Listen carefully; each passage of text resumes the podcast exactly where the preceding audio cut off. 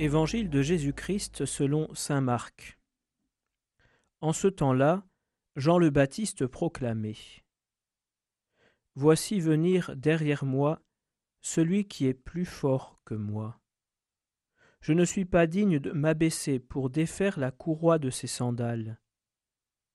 Moi je vous ai baptisé avec de l'eau, lui vous baptisera dans l'Esprit Saint. En ces jours-là, Jésus vint de Nazareth, ville de Galilée, et il fut baptisé par Jean dans le Jourdain. Et aussitôt, en remontant de l'eau, il vit les cieux se déchirer et l'Esprit descendre sur lui comme une colombe. Il y eut une voix venant des cieux, Tu es mon Fils bien-aimé, en toi je trouve ma joie.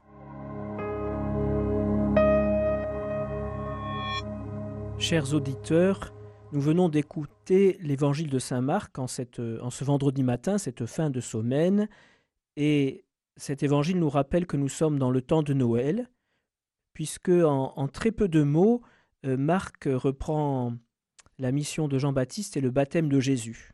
D'abord, euh, il annonce justement la venue de Jésus, et puis après, on est témoin de son baptême. Il y a des signes très forts euh, symboliquement, les cieux se déchirent, l'Esprit Saint descend et la voix du Père qui se pose euh, sur Jésus. Les cieux se déchirent, ça veut dire que le lien est rétabli entre le ciel et la terre. Dieu reprend la relation avec son peuple, avec l'humanité. L'Esprit Saint, sous la forme de colombe, redit bien justement que Jésus reçoit tout, tout l'Esprit, toute la vie de Dieu.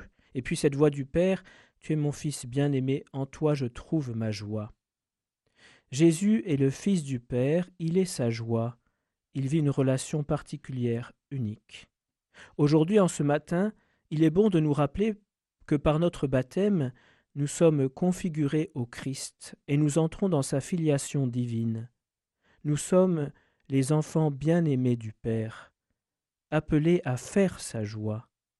Peut-être que nous pourrions demander aujourd'hui la grâce de faire la joie du Père, de faire la joie de Dieu à travers le travail de ce jour, les difficultés que nous pourrions rencontrer, les imprévus, nos relations, nos moments de pause, je suis appelé à faire la joie de Dieu, et nous y sommes tous appelés.